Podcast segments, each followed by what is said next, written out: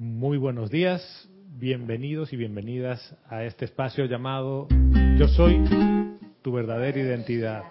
Yo soy Gonzalo Gómez y la presencia de Dios, yo soy, reconoce, saluda y bendice la presencia yo soy manifiesta aquí en todos y cada uno de ustedes. Yo estoy aceptando igualmente, gracias. Domingo 8 de enero del año 2017. Ya. ¿Cómo va de rápido la cosa, no? Veíamos eso el 2015, 16, 17, era el futuro lejano y ahora es el bien cercano. Es el presente.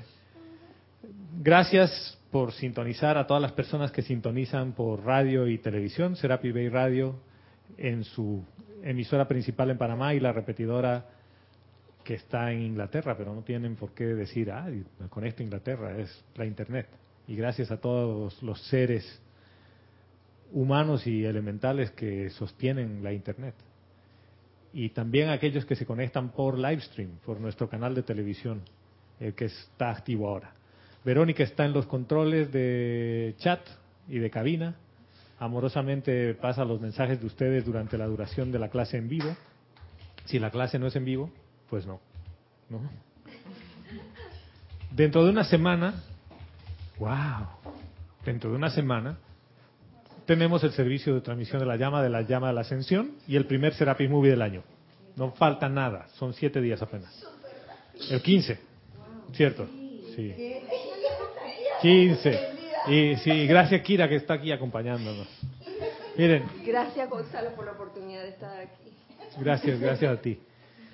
Y quiero pedirles a las personas que están conectadas también, si tienen a mano su libro de ceremonial volumen 1, que vayamos a la página 121. Hasta que ustedes busquen su libro de ceremonial en la página 121, empiezo compartiendo con ustedes el, parte del alimento espiritual que tuvimos durante los ocho días de oración. Y empiezo así el año porque esos ocho días es donde nos encerramos como grupo y a puerta cerrada donde no hay nada, ni nadie que vea, ni ninguna corriente eléctrica que cambie la radiación de la llama, porque ustedes saben, ¿no? Que la llama se comporta de acuerdo a quienes están cerca. O observándola. Como solamente está el grupo, siempre se dan descargas de alto voltaje y se dan procesos de purificación de alto voltaje. Y Kira, como jerarca del grupo, empezó los ocho días con un decreto que es el júbilo del perdón y quiero que energicemos el júbilo del perdón antes de cada clase. Y que lo hagamos así, en vivo, a los micrófonos y todo. Y por una razón, esto de perdonar así, de que sí, sí te perdono, no es jubiloso. Y este decreto es jubiloso. Entonces, este decreto conlleva ese júbilo de perdonar. Pero, ¿qué perdonas? Todas las ofensas, entre comillas, que te han hecho y todas las ofensas, entre comillas, más grandes que tú has hecho. Es muy jubiloso cuando te perdonan, pero es más jubiloso cuando tú perdonas. Y es más jubiloso cuando yo soy el perdón. Y aquí no es la ley, yo soy la ley del perdón, yo soy el perdón. Entonces, toda la energía discordante que yo haya podido generar, que venga a mí porque yo soy el perdón. Ahí y no subas el escudo, porque después uno tiende a subir el escudo y decir, está viniendo mucho ataque. No, no, espérate.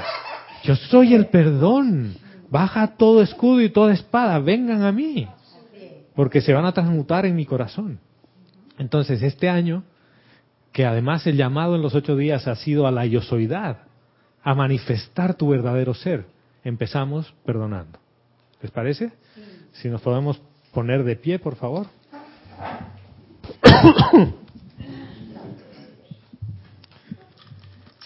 Y así de pie, cerrando los ojos un ratito nada más, llevando la atención al corazón, allí donde está la presencia yo soy, y desde su corazón,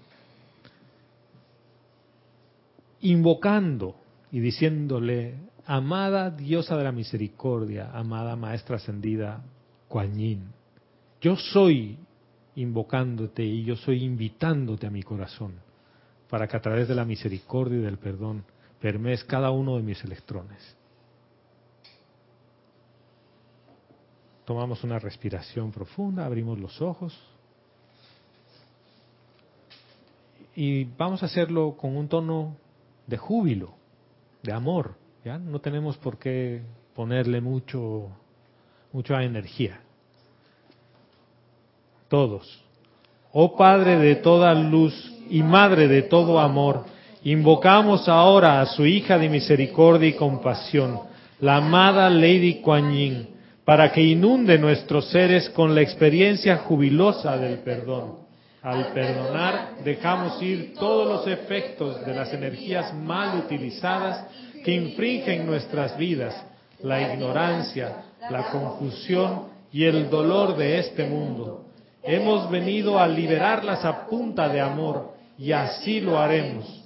Ahora, este es el centro corazón de nuestra existencia, el júbilo de perdonar la vida a medida de que entra en mi conciencia liberándola dentro de una vibración superior con los dones del fuego sagrado que tú nos has dado en custodia tan libremente. Vivimos en el abrazo violeta de nuestra santa hermana Kuan Yin y yo soy el júbilo del perdón. Yo soy el júbilo del perdón. Yo soy el júbilo del perdón. Que así sea. Amado yo soy todos. Mi mundo es un mundo de fuego violeta. Mi mundo es un mundo de fuego violeta. Mi mundo es un mundo de fuego violeta. Mi mundo es el mundo divino que yo deseo. Mi mundo es el mundo divino que yo deseo. Mi mundo es el mundo divino que yo deseo. Mi cuerpo es un pilar de fuego violeta. Mi cuerpo es un pilar de fuego violeta. Mi cuerpo es un pilar de fuego violeta. Yo soy la perfección que Dios desea. Yo soy la perfección que Dios desea. Yo soy la perfección que Dios desea. Nuestra Tierra es un planeta de fuego violeta. Nuestra Tierra es un planeta de fuego violeta. Nuestra Tierra es un planeta de fuego violeta. Nuestra Tierra es todo lo que Dios desea. Nuestra tierra es todo lo que Dios desea. Nuestra tierra es todo lo que Dios desea. Muchas gracias, pueden sentarse. Y bienvenidas de nuevo a, y bienvenidos a la clase. Eh, en realidad este espacio para compartir la verdad del yo soy. Y contarles de estos ocho días que hay algo que me llamó mucho la atención. Y es que la maestra ascendida Lady Nada abrió los ocho días de oración a través de Kira y la maestra ascendida Lady Nada cerró los ocho días. Pero en realidad abrió el año.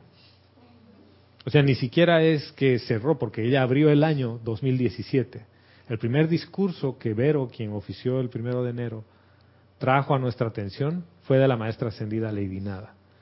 ¿Y qué es lo que me llamó tan poderosamente la atención? Que la maestra ascendida Lady Nada, el primer día nos dice, alimenta con amor el corazón de tu hermano para desarrollar los talentos de tu hermano. ¿Sí? Es como que el amor divino que tú puedes emanar, emánalo para que los otros desarrollen sus dones, hagan su plan, y dices, ay, qué amorosa que es esta maestra, ay, sí, vamos a amar a todos, muy lindo. Y viene el último día, o el primero del año, y dice, ojo, con el conocimiento. No sigan pidiendo conocimiento si no lo van a poner en, en aplicación. Si no van a aplicar lo que están aprendiendo, más les valdría no nos lo dice no casi como el Mahachohan, pero es muy cercana al Mahachohan. Entonces, es una maestra ascendida que con todo el amor que, que tiene por cada uno de nosotros, tiene una firmeza que solo el amor te puede dar esa firmeza.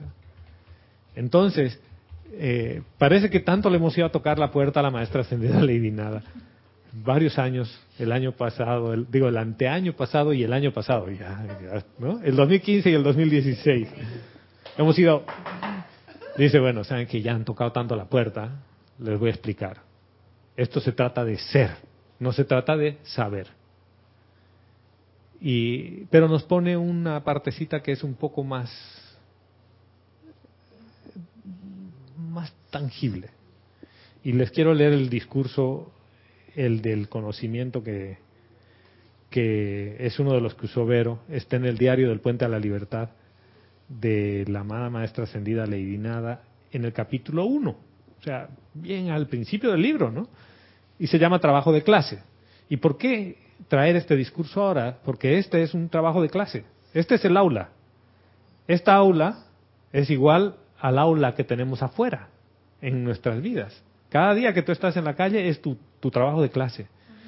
Dice, amados míos, la humanidad no comprende las oportunidades del trabajo de clase. Empieza, no comprende las oportunidades. O sea, ya de entrada te está diciendo, en tu clase tienes muchas oportunidades. Dice, durante siglos la humanidad ha acudido a escuelas en busca de conocimiento, tanto en el mundo de las actividades seculares cuanto en los canales metafísicos y ocultistas. O sea, es yo quiero saber más. Ya me he comido todo lo que tenía el mundo externo, entre comillas. Entonces voy a fuentes ocultistas, a fuentes metafísicas, pero yo quiero conocer más. ¿Dónde hemos visto esa conciencia de más? Quiero más. ¿Cuánto? No sé cuánto, pero más. ¿Recuerdan en qué película hemos visto eso? Wall Street. Wall Street. Cuando vimos la segunda parte con Jorge de Wall Street, cuando sale Michael Douglas de la cárcel y estaba Shia LaBeouf, que es el novio de la hija, y conoce a este tiburón y le dice, bueno, ¿cuál es tu número? ¿Con cuánto estás satisfecho? Ya tienes todo. Y le dice, no, no, tú no has entendido, no se trata de un número, yo quiero más. ¿Qué pasa cuando tú estás en ese modo de que quiero más? Y esto lo he visto en los ocho días de oración. Tú quieres más, yo quiero más para absorber, quiero más para conocer. Tú no puedes estar en modo de absorción y en modo de irradiación al mismo tiempo. Por lo tanto, yo no puedo estar alimentándole el corazón a mi hermano o hermana para que desarrolle su don, porque yo estoy en este modo de que quiero más. ¿Qué quiero más? Conocimiento. Entonces, nunca va a ser suficiente el conocimiento que tengas para manifestar a la presencia de yo soy. Nunca. Parece una maldición, ¿no? Nunca va a ser suficiente. ¿Por qué? Y esto quizás resuena en ustedes. ¿Qué es lo primero que uno, que uno detecta con alguien que dice, no, es que yo no estoy listo todavía? ¿Por qué no? Uf, para llegar a hacer lo que tú haces me falta. Yo tengo que aprender todavía muchas clases. No, no, no, para cantar como Carlos, tocar como Ramiro, uf, me falta. La pregunta es, ¿y cuántas veces al día cantas? Ah, no, yo no canto. ¿Y tocas algún instrumento? No, no toco nada. Entonces sí te falta. Entonces es lo mismo. Todo el proyecto. Entonces es como, oye, ¿y tú pones en práctica la ley del perdón? Sí, sí, sí. Antes de cada ceremonial, antes de, eh, en cada mañana, yo invoco la ley del perdón. Pero tu vecino, cada vez que pone música reggaetón a todo volumen, tú no perdonas esa parte. Cada vez que estás escuchando el reggaetón, te causa alergia y, y empieza a moverse una cosita aquí. Fíjense dónde se mueve, en el plexo solar, rabia. Y dices, yo estoy invocando la ley del perdón. No, no, espérate, voy a invocar la iluminación para el vecino. A ver si así puede ver y escuchar música clásica. Que desarrolle el talento de música selecta, porque el reggaetón no me gusta. ¿Algo parecido? Bueno, a nosotros no nos gustaba el reggaetón. Y miren, a Ah, nosotros voy a poner eh, a Vero y a mí. Y nuestra hija ponía el reggaetón todo el día. ¿no? Ahora mi hijo más pone reggaetón. Entonces, ¿qué ha pasado? Vero fue a unas clases de baile y ¿qué música ponían? Reggaetón. Entonces le dijeron, bueno señora, ¿usted quiere bailar? Esta es la música que hay que bailar. El ejercicio se hace con reggaetón. Bueno, entonces de repente Enrique Iglesias empieza a cantar reggaetón y, Shakira y todo el mundo empieza a cantar reggaetón. Y ahora, el rato menos pensado, estamos escuchando reggaetón. ¿No? ¿Lo ven? ¿Y, ¿Y qué ocurre? ¿Por qué venir con esta clase del conocimiento? Porque esto yo quiero después hacer un vínculo con la ley eterna de la vida que dejamos el año pasado pendiente. Porque el maestro ascendido San Germain nos habla justo de esta parte. Pero les continúo con este pedacito. Dice, mayúsculas, todas mayúsculas, mayúscula cerrada. Dice, el conocimiento no utilizado es más peligroso que la ignorancia. La pregunta. Para manifestar a la presencia yo soy, ¿cuántos libros necesitan? Dale, por favor, ahí al micrófono. Ningún libro. ¿Por qué ninguno? Porque está dentro de nosotros y en, Él es todo. Entonces- No necesitamos libros. Está dentro de nuestro corazón solo manifestar la presencia. Entonces, ¿para qué necesito más conocimiento? ¿No será que querer tanto conocimiento tiene que ver con el orgullo? De que yo soy más inteligente que tú. Ay, Gladys, lo acabas de ver, ¿viste? ¿Viste? ¿En qué modo estoy? En modo ser externo. Mi ego, mi personalidad quiere más conocimiento. Estoy en Wall Street. Pero a mí no me gusta el dinero, a mí me gusta el conocimiento. Y que los demás piensen que es más Entonces, inteligente yo que quiero todo el saber mundo. todas las leyes. Tú dime, ley de armonía. ¿Qué más hay? Ley del perdón. ¿Qué otra ley hay? La ley de precipitación. La ley de precipitación. Otra. Ley de la vida. Ley del de la amor, ley de la vida, ley de la misericordia, ley de la paz. ¿Qué más Ley hay? mental. Uf, muchas leyes, ¿no? Yo quiero saberlas todas.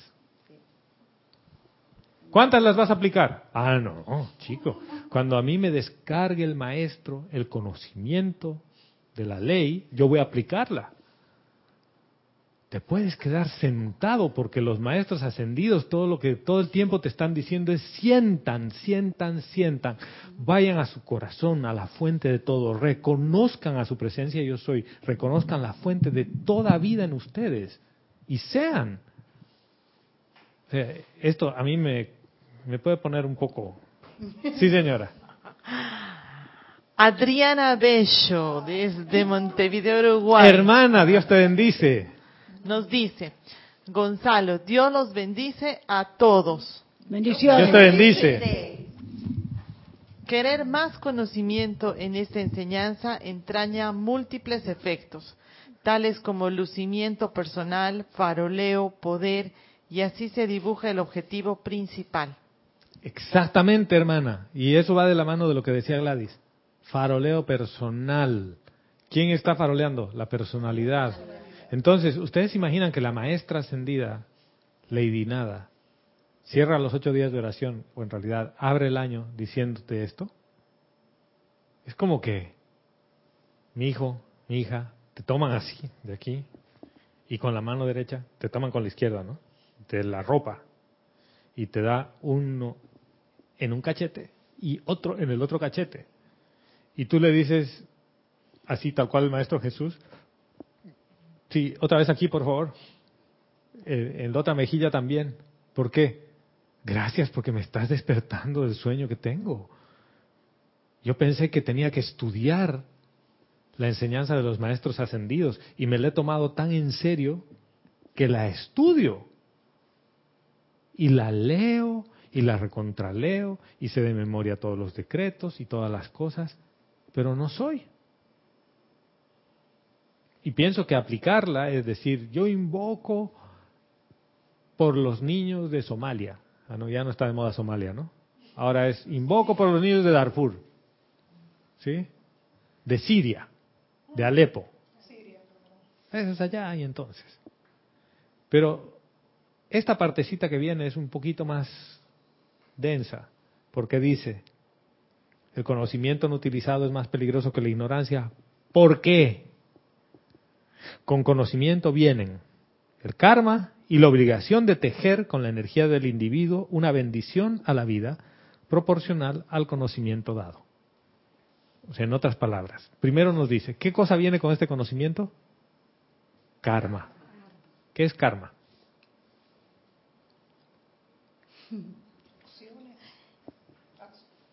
Acciones que uno hace, ya sea buen karma o mal karma, da igual.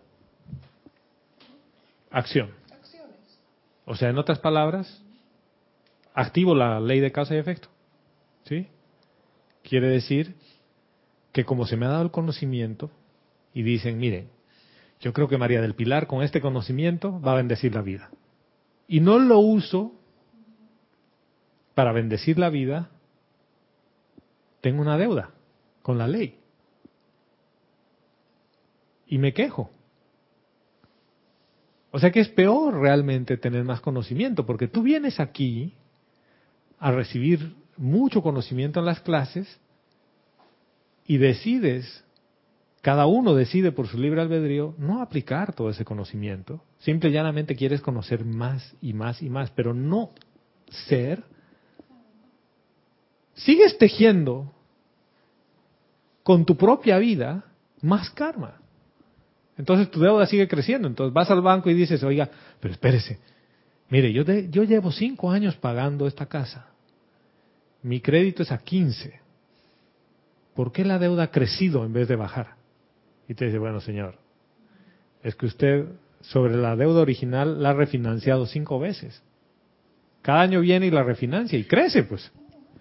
Ah, para mí es eso. Nos está diciendo, tú cada año vienes a refinanciar tu, tu deuda. Pides más, más, más. Oye, porque no es un alto, ya tengo todas las herramientas básicas del conocimiento para aplicarlas y ser. Y estoy contigo, Candy. No necesito ningún libro para ser.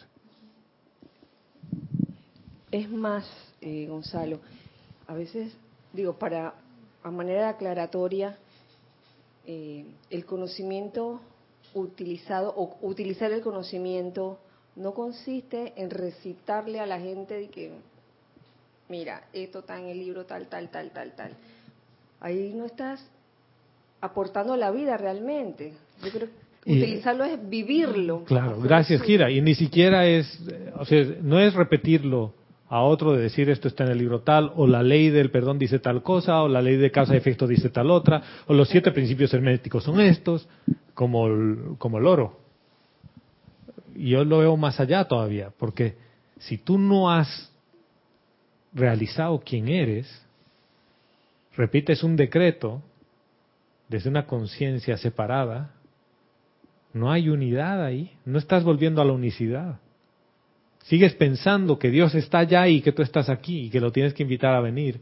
Cuando los maestros ascendidos te dicen, pero si tú eres la presencia de Dios hoy, o sea, ¿qué parte no, no, comprendes? La presencia de Dios hoy se manifiesta a través de tus vehículos inferiores y de tu vehículo de carne. Es la presencia yo soy que da vida a todo esto. ¿Cuándo tu ser externo va a comprender eso? Y fíjense que ahí hay dos cosas que yo veo, ¿no? Una es la rendición famosa de la personalidad del ser externo, que dice, me rindo ante ti mi yo soy. Que a veces es tan lejano porque te pone un juego. Uf.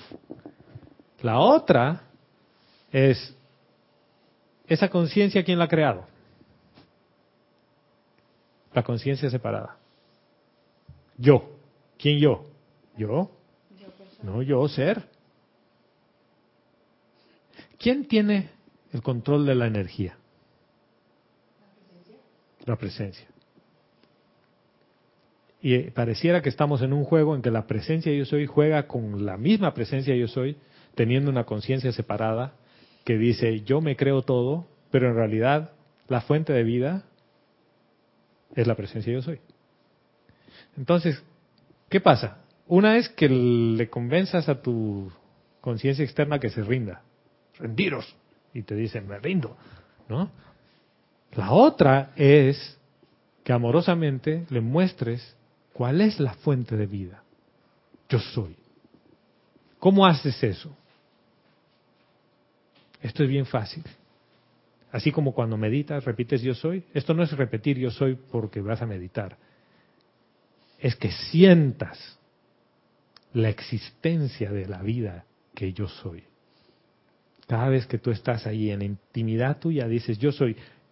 Investiga, métete, escudriña. La madriguera del conejo, ¿hasta dónde va? ¿Quién es ese yo soy? Que observa, que ve todo, que puede atestiguar que metiste la pata o no. ¿Quién metió la pata? Ve a sentir ese yo soy. Ese es el ser. Y ese ser no quiere conocimiento, te cuento. Porque lo, sabe todo. Lo sabe todo. Entonces, cuando desde esa conciencia que yo soy, tomo un libro de los maestros ascendidos y hago un decreto de júbilo del perdón, soy jubiloso porque la presencia es júbilo. Y no tengo que ponerme la careta y decir, ahora soy jubiloso. Y cinco minutos más tarde soy miserable. ¿Lo ven? Y la maestra ascendida Lady Nada nos habla esto con todo el amor del mundo. O sea, esto, ella es la diosa del amor divino. ¿Ustedes imaginan que una diosa venga a hablarles a cada uno y te diga, oye, ¡pa! Gracias, gracias. Sí, sí, Kirita.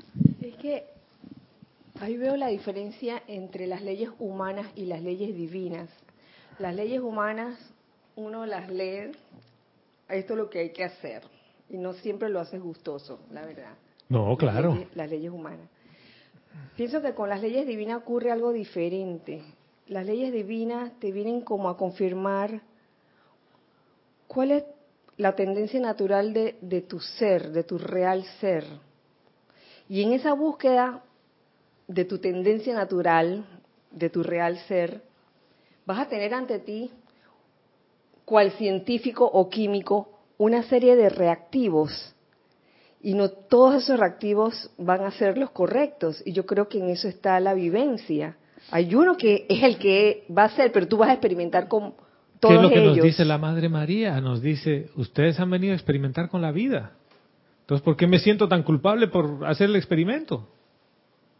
Respuesta, porque tu ser externo te hace la jugada de, sen- de sentir la culpabilidad. Tú no eres culpable de nada, estás experimentando con la vida, estás en el aula de clase. Entonces, la maestra ascendida, Lady Nada, como yo lo veo, es usa todos los ingredientes de una vez, ponlos a prueba, uno por uno, en vez de estar aprendiendo, ah, yo tengo que aprender que MG es magnesio. ¿Es magnesio?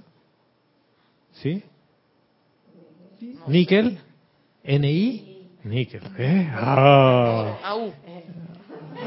AU es plata. Bueno, Me sí, señora. ¿Ve? Ahí sale mi razón. No, está mal. Y juzgándola sin motivo, ¿no? Varios comentarios. Adriana Bello nos dice, Gonzalo, por algo se nos exhorta a contemplar y no a memorizar. Y después, Contemplar. Hermana, gracias. ¿Y qué es lo que tú contemplas?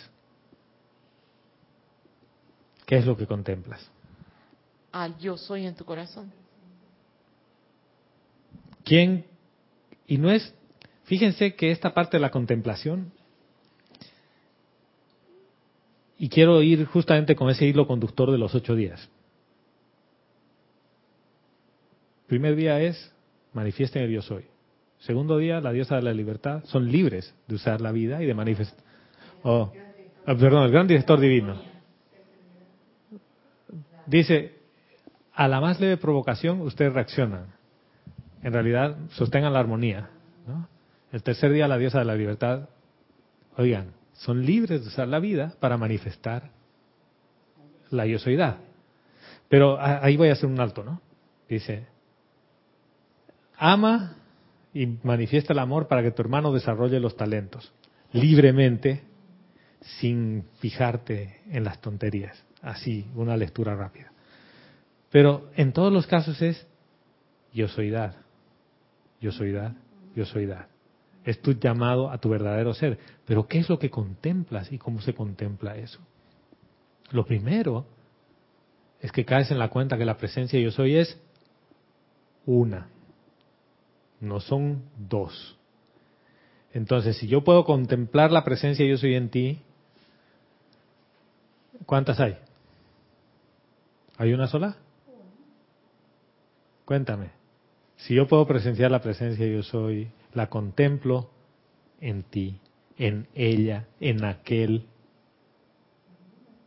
Es una. Es una. Pero cuando en mi mente está Candy allí y yo aquí, ya estoy en separatividad. Y cuando digo yo voy a contemplar a mi presencia, ¿no les parece que hay un concepto de separatividad inmerso en esa contemplación? Cuando yo digo mi Sí. presencia, Sí, estoy separando. lo está separando, porque es mía. ¿Lo ven? Ahí hay ego. Sí. Tu, tu ser externo se está poniendo una careta y te dice, yo soy. Y te dice, mira, yo también puedo observar. Y tu conciencia externa puede observar. Y esa conciencia externa te dice, mira, yo estoy observando. Yo puedo contemplar también. Y me hago al buen chico. Y mira cómo contemplo, qué linda la presencia yo soy. El punto está en que esa contemplación te fusiona donde no hay esa separatividad. ¿Recuerdas el ejercicio que hicimos? Donde no había nada, solo había vida. Esa es la contemplación. La contemplación te lleva a eso, a que lo único que tú puedes atestiguar es la vida fluyendo a través de ti. Ya- me he desviado un poquito. Sí, señora. Varios comentarios. Ok, ok, ok. Adriana Bello sigue diciendo, Gonzalo, dime. Perdón. Ya. no. Estoy aquí jugando con. Reverenciando la multiplicidad de conciencias que hay. Pregunta. Cuando le enseño a mi prójimo a decretar según yo creo que debe ser, ¿estoy en ley o estoy imponiendo un modelo desde mi arrogancia mental? El yo soy es en cada uno. Gracias por aclararme este punto. Hasta hace algunos meses te habría dicho que hay que enseñarles a decretar bien. Y que el decreto es firme y cosas por el estilo. Y creo que después de estos ocho días de oración te diría, espérate, ¿eso viene del corazón o no? Si el decreto viene del corazón, ese es el que es. Si el decreto es perfecto, es una belleza, no se ha comido ni una coma, ni un acento, nada, pero tú no sabe a nada. No viene del corazón, viene de la mente, hermana. Y si viene de la mente externa, no sirve de nada. Por lo tanto, el decreto a veces no importa qué forma tenga, si viene del corazón. Y mira, hemos visto una película con Vero que se llama Florence, que es tomada de la vida real con Meryl Streep y Hugh Grant. Meryl Streep es es de las mejores actrices que he visto en escena, pero by far, como dirían en inglés, ¿no? Pero de lejos. Después de haberla visto a esta señora en, en El Diablo Viste a la Moda como una cruela de vil, y la ves en Florence como una persona tan frágil, dices, esta es maestra de la actuación. Pero, ¿qué es lo curioso de esta película? La señora decide cantar. y no cantaba como uno esperaría que cante. Yo les puedo dañar la película si la quieren ver, aunque es histórica, ¿no? Unos tonos un tanto, en unas notas que no están en la escala, ¿no? Curiosamente, en el Carnegie Hall, la grabación que más veces ha sido escuchada es esa.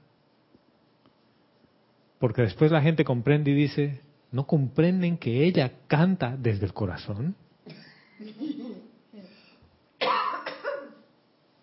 O sea, un músico educado que conoce todas las notas dice, esta señora está gritando, está, es un gato que le están pegando. Pero la gente dice, ¿no entiendes que eso viene de su corazón? Y cuando lo sienten desde el corazón dicen, wow, es lo máximo. Esa película a mí me ha cambiado un poco algunos parámetros como para decir, sí, un decreto, un canto, a veces puede estar recontra desafinado el canto, pero sabes que tú has sentido tal amor y armonía que emanó de la persona que está cantando, que dices, yo estoy escuchando la música de las esferas que emana de su corazón, no lo que sale de su boca.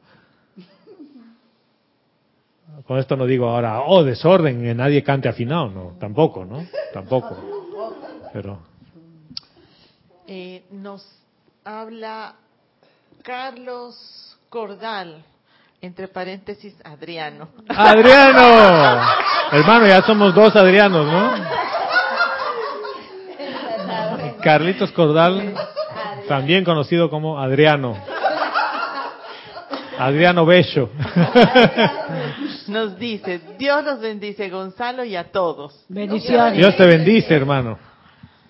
También creo que el que busca solo acrecentar conocimiento sin experimentarlo honestamente, corre el riesgo de querer acomodar el conocimiento a su conveniencia personal. Ni te digo si no tiene cierta armonía en su emocional. Exactamente, entonces esto es fácil, ¿no, hermano? Hablamos de religión cómoda y acabo de acomodar la enseñanza a mi comodidad y ya, y funciona. Y me ha funcionado, hasta donde he ido funciona.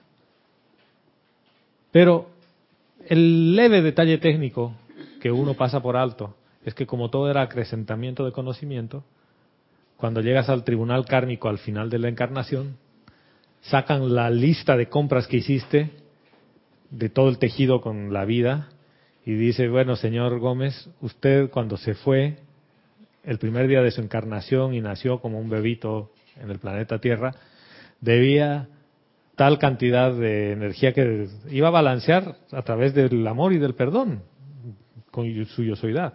Bueno, ahora le toca el doble. ¿Cómo el doble? Si yo he decretado, si yo he estudiado la ley. Y te dice, sí, es que no se trataba de que estudie ninguna ley, se trataba de que sea la ley. Se trataba de que a usted, quien lo vea, vea el perdón. ¿Cómo? Pero si yo he hecho, yo invoco la ley del perdón de los maestros ascendidos todos los días. Sí. Pero usted no, ni siquiera se autoperdonaba por las metidas de pata menores, se sentía culpable y se latigaba. ¿Cuántos de ustedes nunca se han sentido culpables por comprarse algo para ustedes? Yo. Así que a veces uno se compra, ¿no? Algo. Y dices, yo creo que no me debería haber comprado eso. ¿Para qué yo necesito un Mercedes-Benz? Con un Volkswagen estaría bien.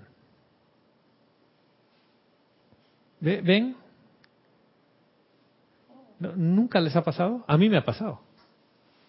Te compras un reloj y dices, qué hermoso mi reloj. Y un poco después dices, me he gastado trescientos y pico de dólares en un reloj. Qué irresponsable como padre. ¿Nunca han pensado así? Oye, si no, quiere decir que estoy loco. No, yo era compulsiva. ¿Viste?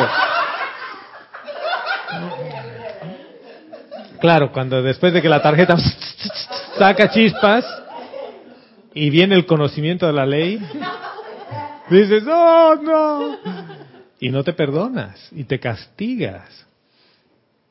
Y si no meditaste en la mañana y no hiciste tu ley del perdón, porque todos los días hay que hacer la aplicación diaria, ¿qué pasa, María del Pilar? Dime, ¿qué, ¿qué ocurre cuando tú no haces tu aplicación diaria? Mira, muchas veces eh, me levanto ah, tan tarde y tengo que correr al, al, al, al trabajo, pero y no la hago.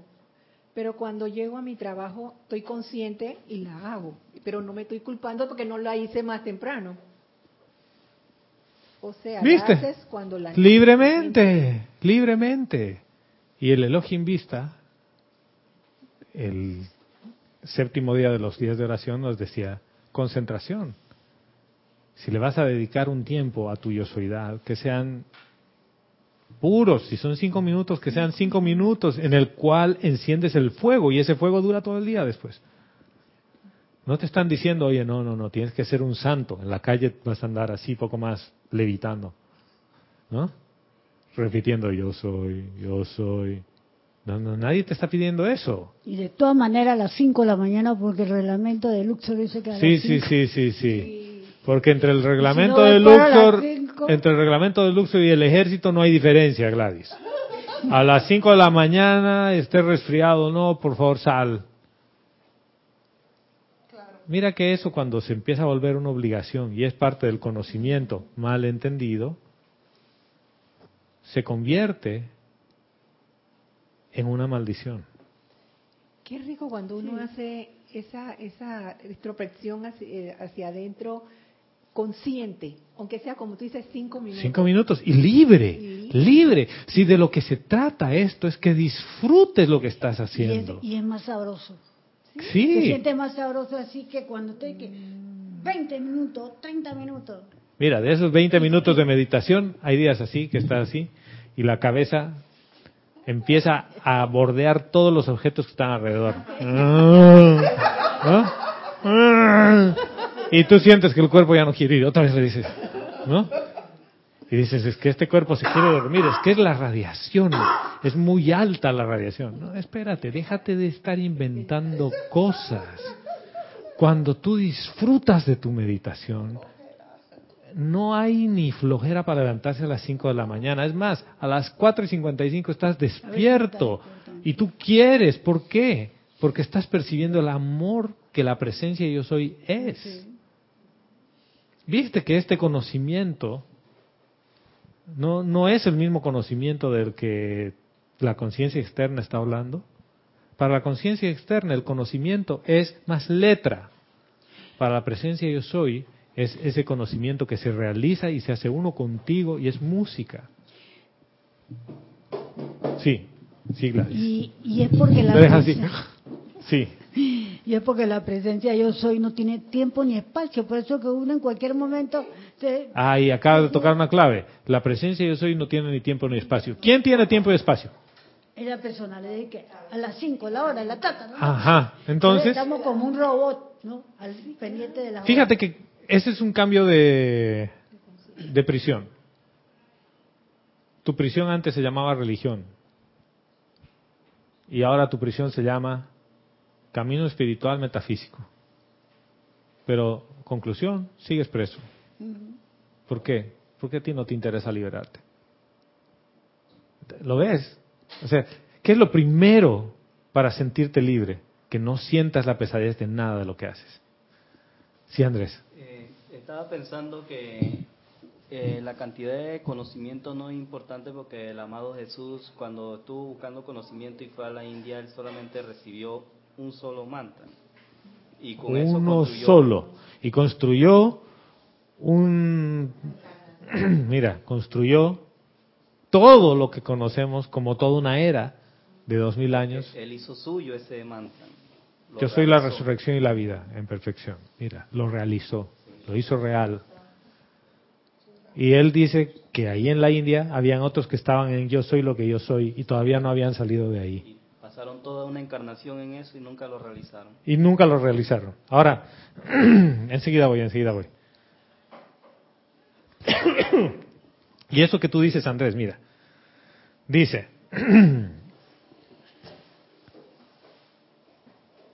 mejor le hubiera resultado al individuo no recurrir a la fuente del conocimiento para saciar la mente, el cuerpo etérico y el cerebro con más y más ley, y luego seguir por el camino de los sentidos, tejiendo con la vida bella más de la disonancia que conforma la mortaja de atmósfera en la que vive, se mueve y es.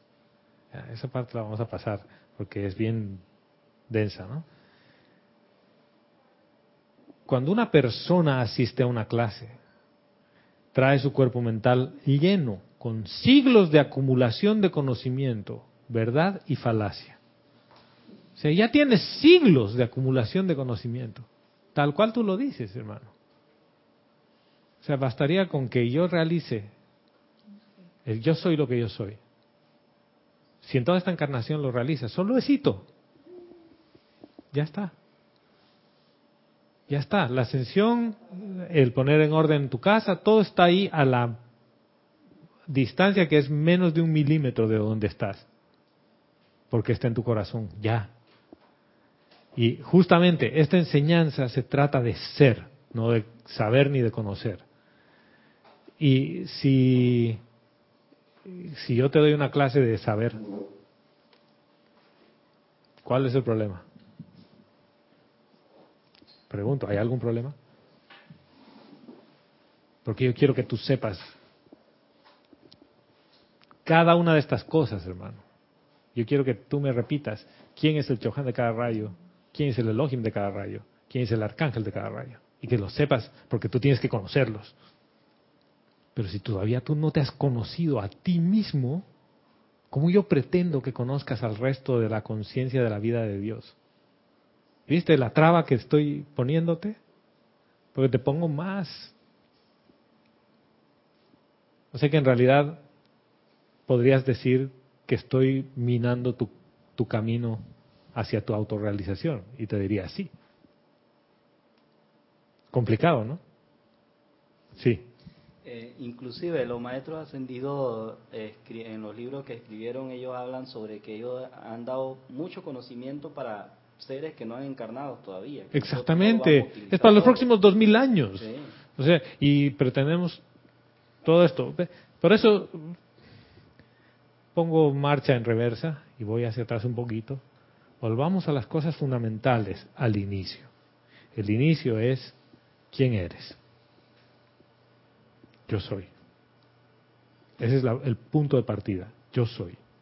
Cuando partes de que yo soy, esta enseñanza empieza a tomar un sentido diferente. Y eh, voy a pasar a, los comentarios y después vuelvo, vuelvo con una parte del libro. Sí, señora. Ana María desde Montevideo, Uruguay, nos dice, Dios los bendice a todos, Gonzalo. Feliz Bendiciones. 2017 para todos. Dios te bendice, hermana, y feliz 17 para ti también. 2017, ¿no? Oiga, y fíjense un tema que les, le comentaba el otro día aquí al grupo y a Kira. 2017 en numerología, ¿no? 2 más 1, 3, ¿no? 2 más 0, 2. Más 1, 3. Más 7, 10. 1 más 0, 1. Es el año del 1. O sea que es el año del 1, de la presencia yo soy. Ahí está. Nos dice, el ejemplo del señor Gautama es muy claro. No fue a través de libros que logró la iluminación. Exactamente. Ahora, ¿para qué están los libros? Para hacernos algunas tareas más fáciles. Para que el conocimiento sobre el fuego sagrado y sobre lo que tú puedes lograr esté a la mano. Pero para eso primero es necesario que tú reconozcas y sepas quién eres y quién manda. No es tu ser externo, no es tu conciencia externa. Pero no quiere decir que la mente no sirva. La mente sí sirve. No quiere decir que el cuerpo físico no sirva. El cuerpo físico sí sirve. Pero sirve, y ahora te paso el micrófono, mira. ¿Cuál es la diferencia entre tener socio y tener un empleado? Tener socio y un empleado. Dale, dale. Tener socio, ambos responsabilidad. Ya, Tener empleado, Uno manda. Uno manda. ya. ¿Qué pasa cuando tu cuaternario inferior lo tienes de socio?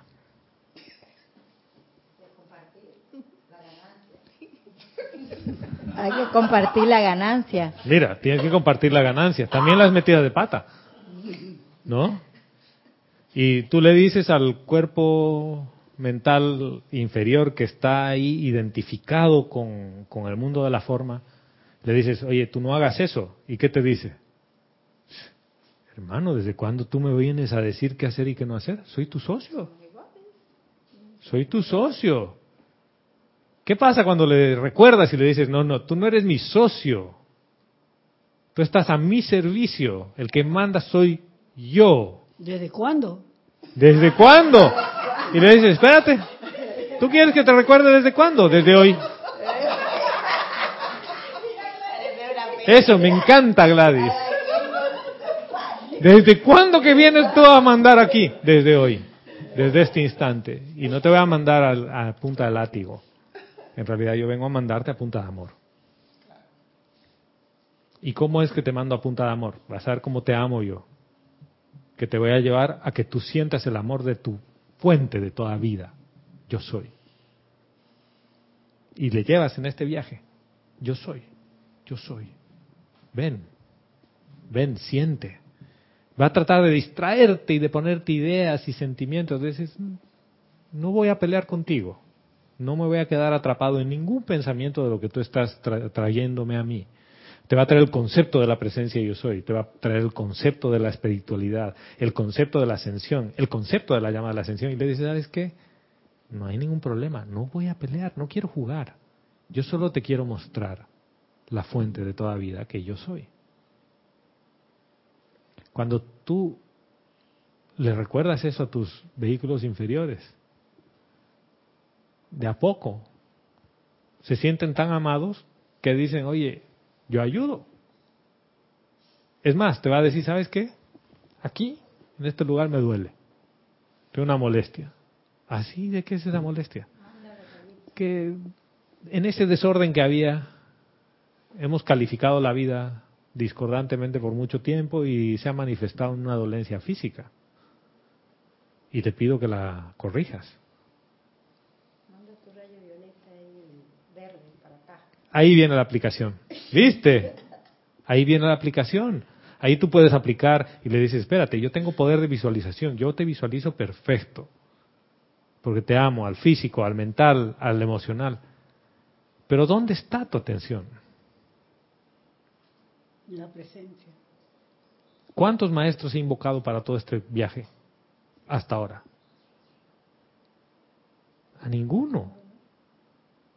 No quiero decir que esté mal invocarlos a los maestros ascendidos. Tiene su momento, tiene su parte de la aplicación y un por qué invocar a un maestro ascendido. Pero antes necesitas recordar quién y eres. los maestros lo dicen en los libros. Primero invocan a su presencia de acción y después me llaman a mí. Todo. Exactamente. Sí, señora. Ya, ya, Vero me va, me va a pasar factura.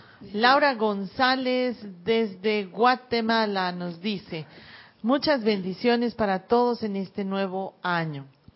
Dios te. Bendiciones. Dios te bendice, Laura, igualmente para ti. Miles de bendiciones, hermana, para el 2017. Que sea un año glorioso.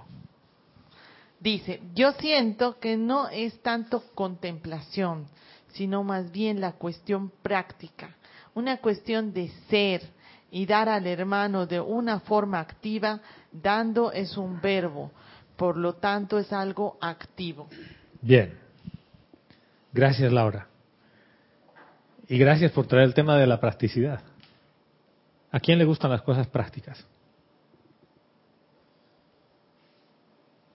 ¿A qué parte de tu ser le gustan las cosas prácticas? Todo ya, así. Explícame. Paso uno, paso dos, paso tres. Listo. ¿Cómo se invoca el fuego violeta? Invocándolo. Eh, ¿Cómo, ¿Cómo paga lo de Carlos, no? Eso va a pagar hasta el final de los tiempos. Entonces dices, bueno, aquí tienes un decreto de fuego violeta, invócalo pues. Ya, dale, listo, ya he invocado el fuego violeta. ¿A quién le gustan las cosas prácticas? A la mente. La mente quiere algo concreto, concreto, práctico. La presencia yo soy no es ni concreta ni práctica. La presencia yo soy es. Entonces, ¿qué ocurre cuando estás en contemplación? Colapsa todo el mundo práctico. Y eres. Es como dejar de hablar de vivir y empezar a vivir.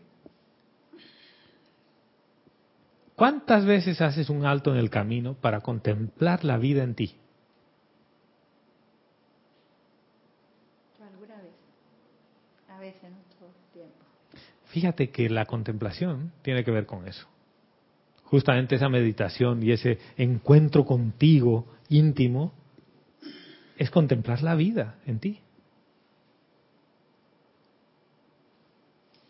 Gonzalo, yo siento que la contemplación, o sea, yo, te yo entendí antes también que cuando tú, tú estás en, un, lugar, en un bosque, vamos a suponer, estás en, un área verde y, empiezas a ver los pájaros o empiezas a ver la- un atardecer, es una contemplación de la vida. Exactamente.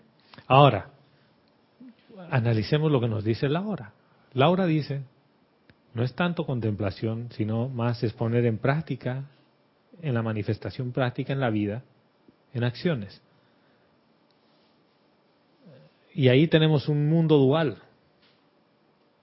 Pero ninguna de las dos cosas es excluyente. Porque resulta que cuando tú contemplas la vida y estás alimentando y poniéndole tu atención a tu llama triple, a tu corazón, ¿qué le pasa a la llama triple cuando le pones tu atención? Se eleva, se expande. Se expande Y a veces pasa al, al micrófono. Y a veces pasa cuando uno está meditando que llega un momento en que cuando uno está bien con- bien concentrado en la pre- en la llama triple la presencia, hay momentos en que se siente las palpitaciones más fuertes. Sí, Y entonces yo pienso que cuando sucede eso, digo, guay, estoy bien, con- estoy más conectada de verdad con la presencia. Claro, ahora mira. En ese momento, porque ah, no todo el tiempo uno lo siente. la parte práctica que dice Laura, en realidad, yo la veo de esta manera. Esa aplicación es manifestar tu yo soy dada. ¿Y cómo vas a manifestarla si tu llama es chiquita? Si tu llama se expande y se expande porque has hecho ese ejercicio que hacía el Maestro Ascendido Jesús todos los días, de ir hacia el interior, a la fuente y expandir su llama, la gente se sanaba cuando él pasaba por ahí. ¿Por qué? Él, él iba conscientemente y les decía, yo tengo un decreto de sanación y yo te voy a sanar con este decreto. La misma luz de él. Ni siquiera hablaba. Él pasaba. Entonces, no digo, oye, no usemos las herramientas que tenemos. Sí, pero el punto uno es ser. La contemplación permite expandir tu llama. Cuando tu llama está con un tamaño y con una radiación suficiente, cualquier decreto que va a ser la aplicación del conocimiento funciona. Gonzalo, si eso es lo que yo trataba de decir hace un rato, que los libros lo que hacen lo que hacía el Maestro Jesús, lo que yo hago, ustedes también lo pueden hacer. También lo pueden hacer. Entonces es lo que nos dice el libro, los maestros dicen, ellos fueron humanos también, ellos tuvieron su caminar humano, sus experiencias humanas, y nos las reflejan en los libros. Entonces ahí está lo que yo digo como el Maestro Jesús. Exactamente. Lo que yo hago, ustedes también lo pueden hacer. Y, y fíjense, pero al mismo tiempo el Maestro Ascendido Jesús nos decía, no soy yo el que hace las obras, es el Padre a través de mí. ¿ya? De mí, refiriéndose a esta estructura que nosotros veíamos tangible y visible. Esto es lo mismo.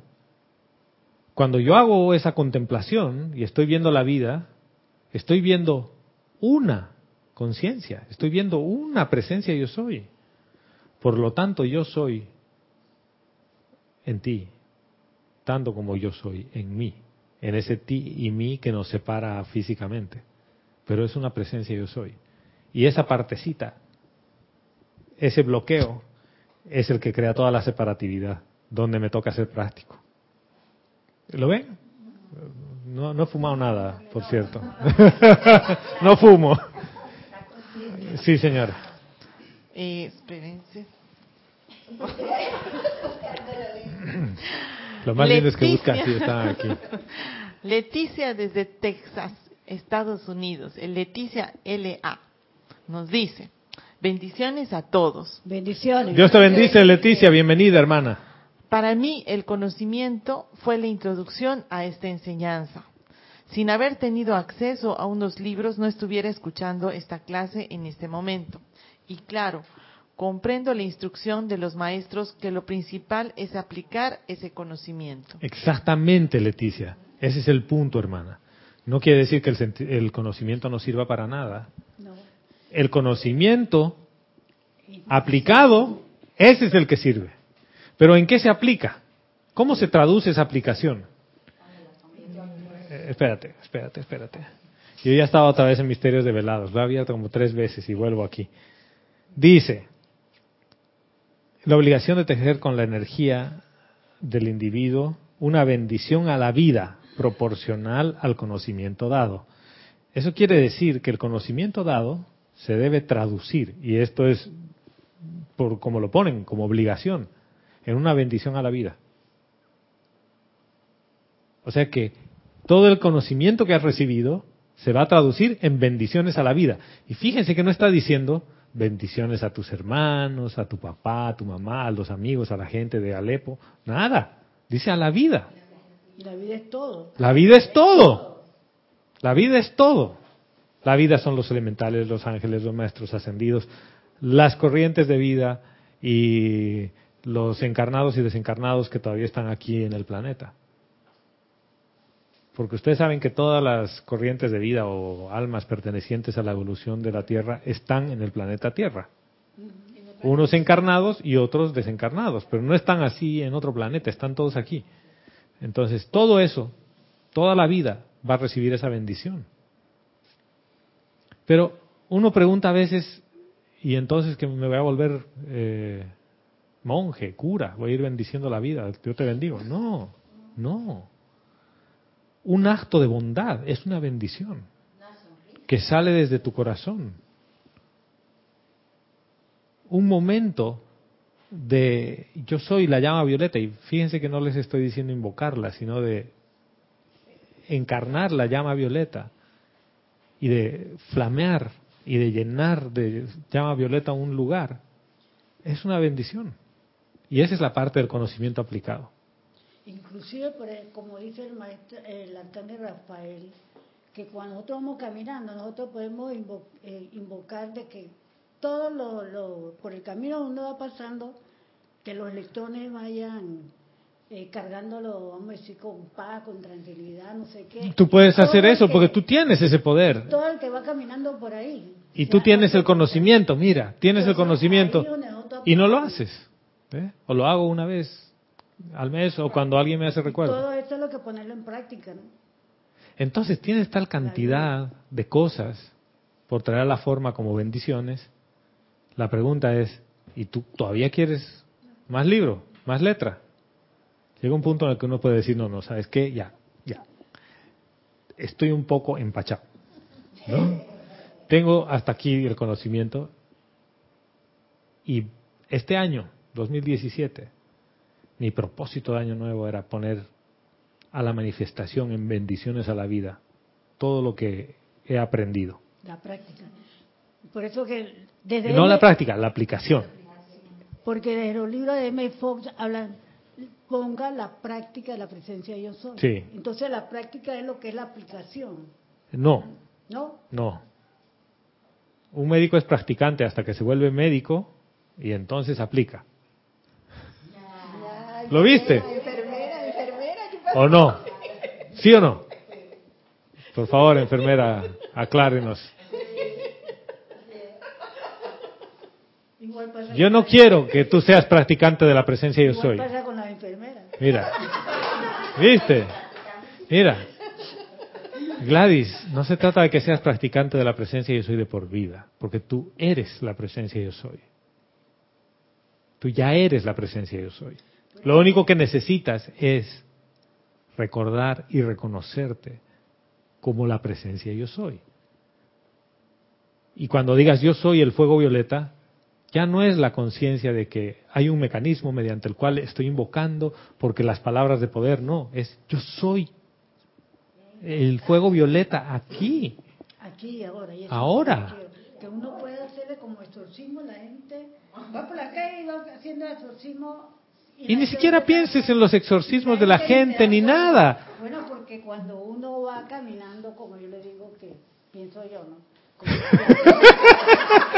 el arcángel Rafael, que uno puede pedirle a los electrones que, que ahí uno está haciendo un exorcismo, porque Y- la gente que va pasando... se- se Y en el libro de electrones, el Mahachohan, que lo volví a revisar por un tema, que dice los, los electrones siempre están prístinos. No se pueden ensuciar ni corromper con nada. El electrón siempre, siempre mantiene la, la esencia pura de la vida. Dice, ¿qué es lo que hace la calificación humana? Los reviste de una sustancia que le pone un vestidito oscuro, ¿no? Pero ni bien tú le quitas el vestidito, la vida es prístina y pura y brillante. Está ahí, en esencia. Entonces, ¿tú por qué quieres ver el vestidito? Ve la esencia. Esto es lo mismo. ¿Por qué quieres ver tu conciencia separada? Ve quién eres. Ve tu conciencia pura. Y les voy a leer una cosita aquí que sí, señora. sí. Bueno, bueno. Voy a hacer un alto. Voy a hacer un alto. Hace rato me he dicho, tengo varios y ya leí tres. No, son varios, tengo una filita. Ay. Dice, Elizabeth Alcaíno nos dice, Dios los bendice a todos hermanos. Bendiciones. Dios te bendice, Elizabeth. Bienvenida, hermana. Ay, antes mandó un video del 2017. por Eso, cierto. feliz 2017 para ti también. Y dice, en los ocho días de oración me hice la pregunta, ¿cuál es la diferencia entre contemplación y visualización? Buena pregunta, eso es para toda una clase. En la visualización hay un propósito, que tú quieres ver de alguna forma algo. Por ejemplo, te digo, visualiza tu llama triple y visualiza cómo se expande. Es un poder que lo estás poniendo en ejercicio. En la contemplación no hay ninguna intencionalidad de nada. Estás meramente contemplando. No hay ningún esfuerzo, no hay ningún ¿cómo te diría? No hay ese deseo de, de hacer algo. La contemplación es como que pones el- la caja de cambios de tu carro en neutro. No, no se mueve a ningún lado. En la visualización sí hay movimiento, hay acción. La contemplación, como la veo, por lo menos. Y eso no, no, no quiere decir que es así, pero es como lo veo hoy. La contemplación es sin ningún esfuerzo eh, en inglés le dicen effortless, ¿no? Así sin... Es cuando no tienes que... Es natural. En la visualización, no, ahí sí hay... Estás poniendo en acción un poder, estás poniendo varias capas de tus vehículos en, en funcionamiento. Por ejemplo, el, el, eh, el ojo vista nos habla del entrecejo y del anclaje de la visión interna.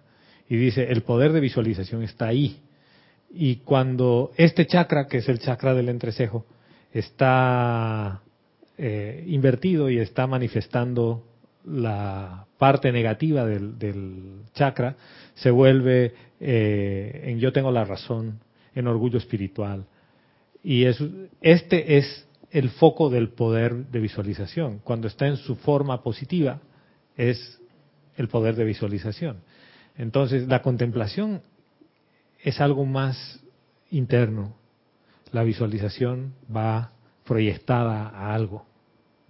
¿Sí? ¿Se entiende? Yo, yo lo Podemos veo- tomar una clase completa del tema.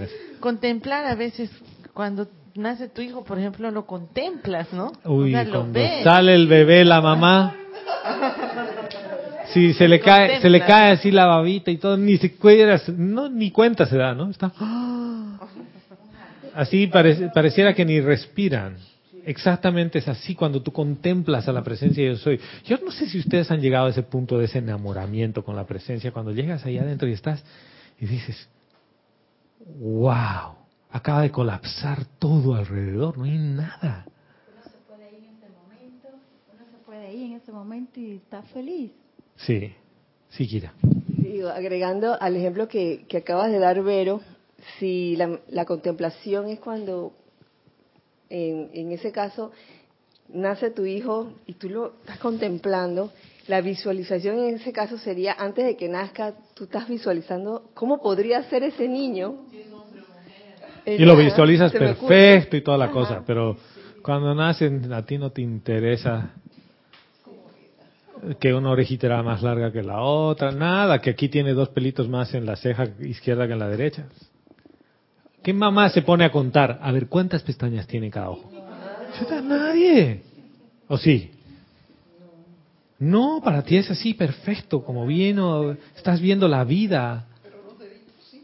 Ah, los deditos, sí, claro. Raquel dice, los deditos sí importan. El, el hermano de una amiga, el hermano de una amiga puede contar hasta 22. Con los deditos. Tiene 5, 5, 6 y 6. Sí, nació con 6 en cada pie. Sí. Él tenía una ventaja en el colegio. Él podía contar más.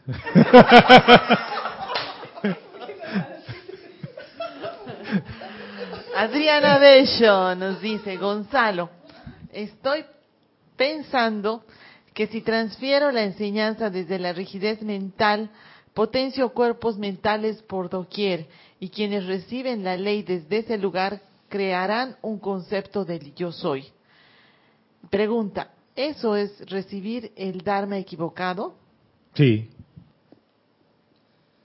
Ahora, en un momento dado, todos hemos enseñado desde el mundo mental.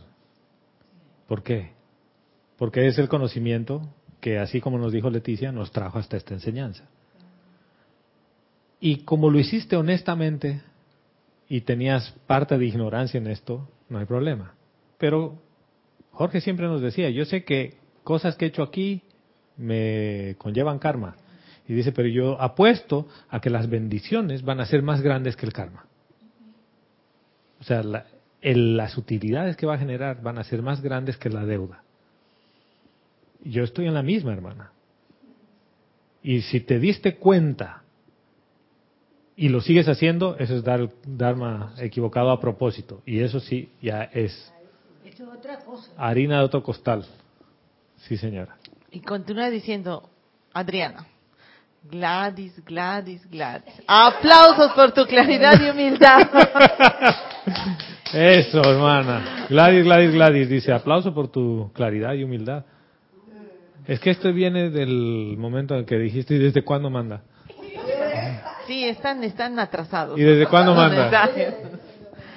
Adriana Carrera, desde Córdoba, Argentina, nos dice, muy feliz año 2017 y Dios los bendice a todos. Bendiciones. Dios te bendice, Adriana. Bienvenida, hermana, y feliz 2017 para ti también. Que sea un año gozoso, pero no solo eso. Donde el yo soy se manifieste a cada instante en la vida de cada uno. Así es y así será. Eso, así. Dice Gonzalo, en la semana que estuvieron en ocho días de oración, leí unas palabras del Maestro Ascendido Jesús que dice, disminuir el ego personal para que surja el poder de la presencia de Dios yo soy. Es menester tener bajo vigilancia las 24 horas a la personalidad para ver quién está actuando. Es fácil saber quién actúa, hermana. Es bien fácil. Uno puede poner el criterio Javi y varias, miles de esas cosas. ¿no? Cuando tú actúas desde el corazón, no esperas nada a cambio de nada. Y en realidad, todo lo que estás haciendo sale con gratitud. Todo. Y, es, y, y no es esa gratitud transaccional, es una gratitud por la vida misma. Y no tienes ningún interés de nada. Y sabes que es libre. No te sientes obligado a nada. Y no estás pensando en qué voy a hacer después. Cuando estás pensando en qué voy a hacer después, estás desde tu mundo mental y desde la personalidad. Porque la personalidad puede jugar con uno y hacerte creer que eres tú haciendo desde la presencia yo soy. Y te dice, mira, todo es armonioso, todo es amoroso, todo es puro. ¿no? Eh, ¿Y qué más será? Criterio happy, es humilde. Oh, mira, es súper humilde. Y en realidad tronco de arrogancia que hay por detrás de eso. Porque es curioso. Es como ese grupo de monjes que decía, a nosotros en humildad nadie nos gana, ¿no? Eran bien humildes esos monjes, ¿no? A nosotros en humildad nadie nos gana. Entonces, la humedad se nota, se ve, se siente. Y este llamado, como lo veo, es más al silencio y menos palabras. Y fíjense que la música solo se puede dar en el silencio. Este documental que les hablaba que es de el universo interconectado, Interconnected Universe, que es de un este físico Nassim se llama. Él dice, él ha estudiado física tradicional y física cuántica, entonces dice, tengo los dos universos y todo el mundo quiere demostrar que todo está interconectado desde el estudio de la materia, ¿sí? De qué está formado el universo y todo. Y él dice, yo he propuesto una teoría diferente. ¿Qué es lo que más hay en el universo? Dice. A ver ustedes, vean, ¿qué es lo que más hay en el universo? Luz. Luz, bueno. Luz hay en todas partes, sí. Porque siempre cuando se pinta, Un poquito más cerca. cuando se pinta el universo, siempre lo pintan lleno de luz, las estrellas. ¿Qué hay entre un sistema y otro? y. ¿Qué hay entre un planeta y otro? Espacio. Espacio. Ni siquiera aire, espacio. Entonces él dice, toda la materia puede existir cuando hay espacio. Por lo tanto, la teoría de él empieza en el vacío, en el espacio. Empieza en la no materia. Y dice, si Dios está en todas partes, está ahí, en lo que aparentemente no hay. Y es lo que más hay. Y él dice, si tú le quitas el espacio a todos los átomos que existen en toda la estructura de todo el planeta, el planeta con todos sus habitantes podrían caber en la palma de tu mano. Lo que más hay en la estructura atómica es espacio. Por lo tanto, él dice, la vida está ahí. Por eso es que el aire y todo, que no aparentemente no lo ves, Y esto es lo permite que que se, se manifieste la forma, el espacio. Y esto es lo que se siente entonces cuando se llega a la presencia yo soy totalmente. se Sientes siente ese espacio, vacío. Sientes ese vacío, esa... eh, bueno, Tiene lógica. sí señora. Sigue, ah, ya nos hemos pasado de la hora nos de la sigue clase. hablando Adriana Carrera, que dice, Dale. hablando del amado señor Gautama, él estuvo en contemplación hasta que logró la iluminación y luego vino a este plano nuevamente para dar lo que había aprendido, enseñando a sus discípulos, que incluye a su esposa e hijo. Es la práctica del conocimiento adquirido. Bien. Práctica del conocimiento ad- adquirido. Yo lo pongo como aplicación, más que como práctica. Porque uno puede practicar muchas cosas. Puedes practicar un deporte y no ser un deportista. ¿No? ¿O no? Yo los fines de semana puedo practicar al fútbol, pero no juego fútbol. O sea, no, las grandes ligas y demás no son conmigo. Puedo practicar la maestría y nunca ser un maestro. Porque practico. Hasta el día en que digo, yo dejo de practicar, yo soy el deportista, yo soy el maestro, yo soy. ¿Lo ven? Ese es, ese es aplicar. La aplicación viene con la yo de por medio. Así lo veo, por lo menos yo. Sí, señora. Y nos habla Sabino Izaguirre, que también nos mandó felicitaciones por este año y nos dicen, hola, aprovecho para preguntar, ¿qué es y cómo se hace el aquietamiento de toda la actividad externa? Gracias. Sabino, Dios te bendice, hermano. Igualmente feliz 2017 para ti. Hasta Matamoros, México, ¿verdad? Ya, ¿verdad? Ya nos acordamos de dónde es Sabino. Voy a dar su, su bendición. eh, lo Ah, que por dijo, favor. por- por- decía, saludos a todos y bendiciones en todos los trabajos de este nuevo año. Dios los bendiga y siempre adelante. Dios te bendice igual, hermano.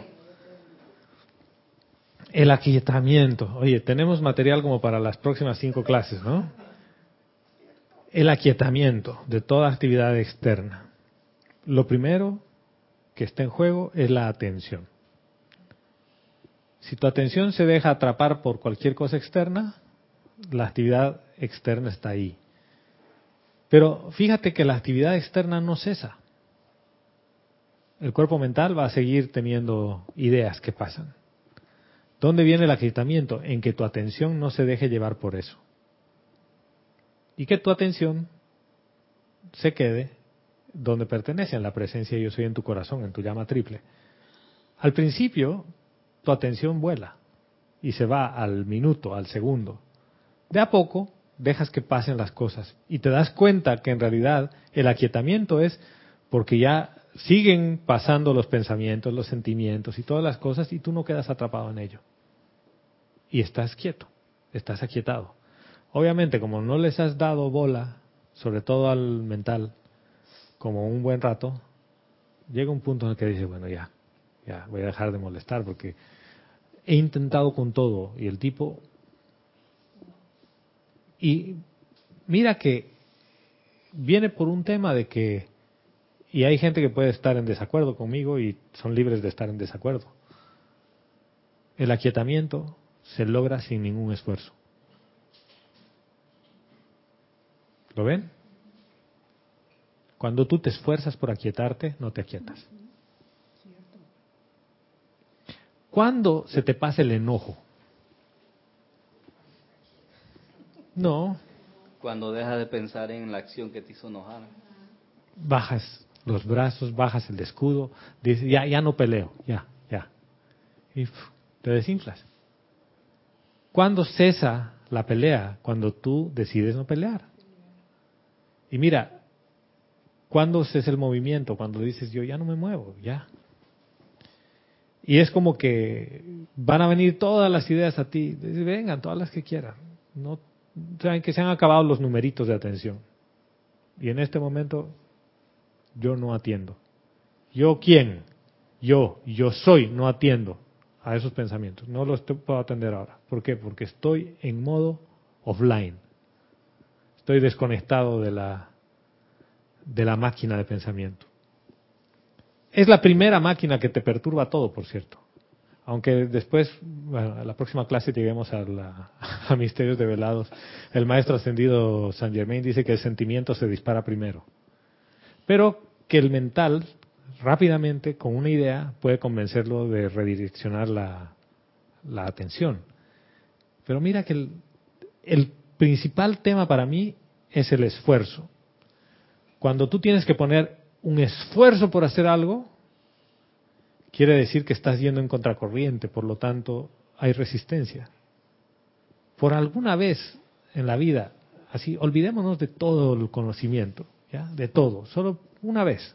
No quiero decir que es bueno, que es malo, olvídate de todo lo que sabes, de todas las prácticas, de todas, de toda la meditación, de todas, olvídate de todas.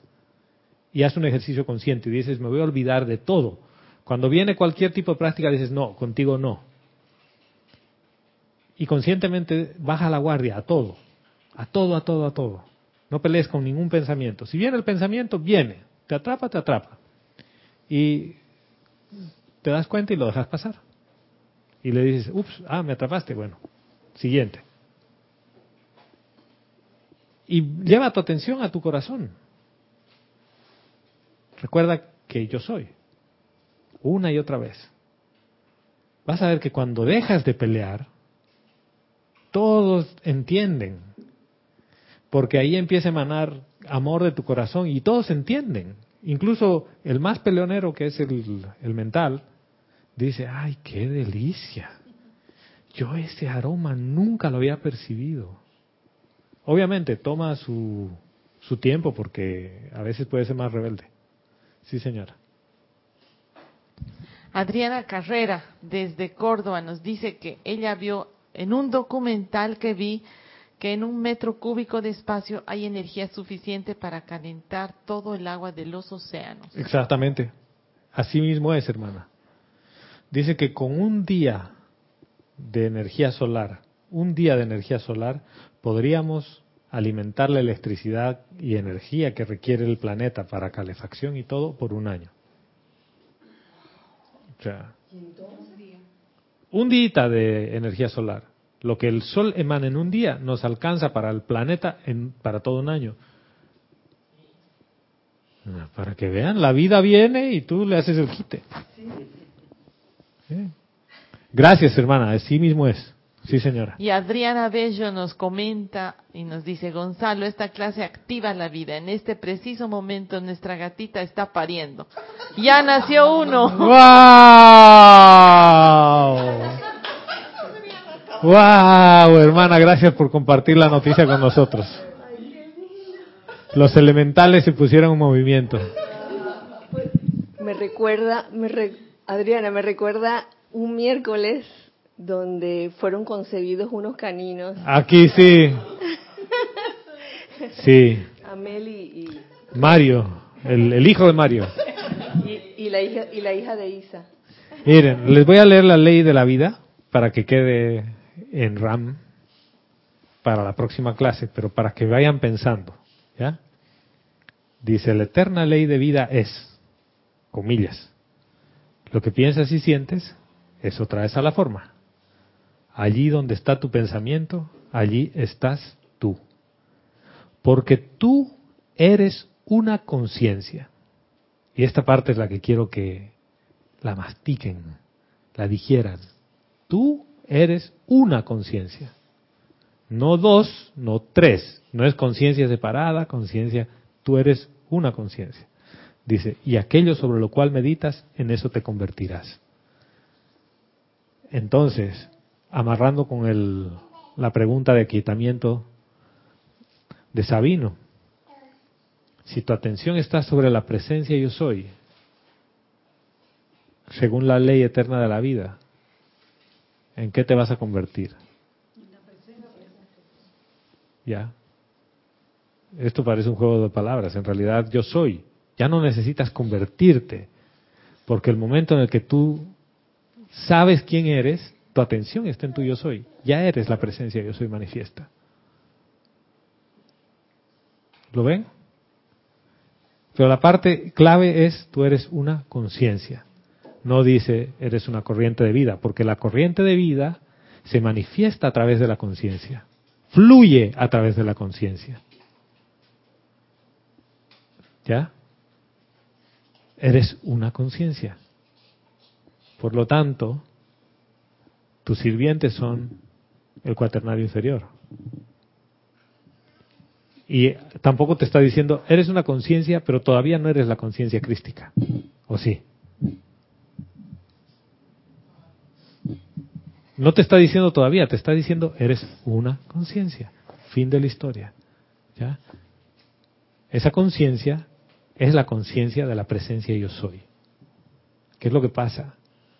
Tu atención ha estado tanto tiempo afuera que tú estás convencido o convencida que es necesario hacer un viaje, que es necesario transformar o practicar algo para manifestar quién en verdad eres. Y aquí el maestro ascendido San Germain, en la página 4, muy tempranito en la enseñanza, nos está diciendo, tú eres una conciencia. Y es que toda una vida, también Gonzalo, pienso yo, que como nos han enseñado que Dios está allá arriba en el cielo. Exactamente. Y yo le y yo digo porque cuando yo estaba que nos daban el catecismo y eso, que tú pídele todo a Dios y Dios y Dios y Dios. Y yo decía, pero ¿cómo tanta gente? Yo me preguntaba y lo decía. Pero yo no sé cómo tanta gente que hay en el mundo, y Dios a la vez puede estar esto viéndonos y oyéndonos, porque mi mamá decía de que cuando salíamos para la escuela, lo que sea, acuérdate que Dios te ve y Dios... Ah, sí, él sabe todo lo que tú estás haciendo. Todo lo que tú hagas después que sales de aquí, él me lo viene a decir. Yo, Sí. yo pensaba, y que, pero ¿cómo Dios con tanta gente en el mundo puede mirar a la vez a todo el mundo, ¿no? Y uno crece con ese pensamiento y sentimiento de que Dios está por allá. Y yo estoy acá. Separatividad. Y mira, uno pues, como padre, uno como padre o como instructor puede reforzar la separatividad.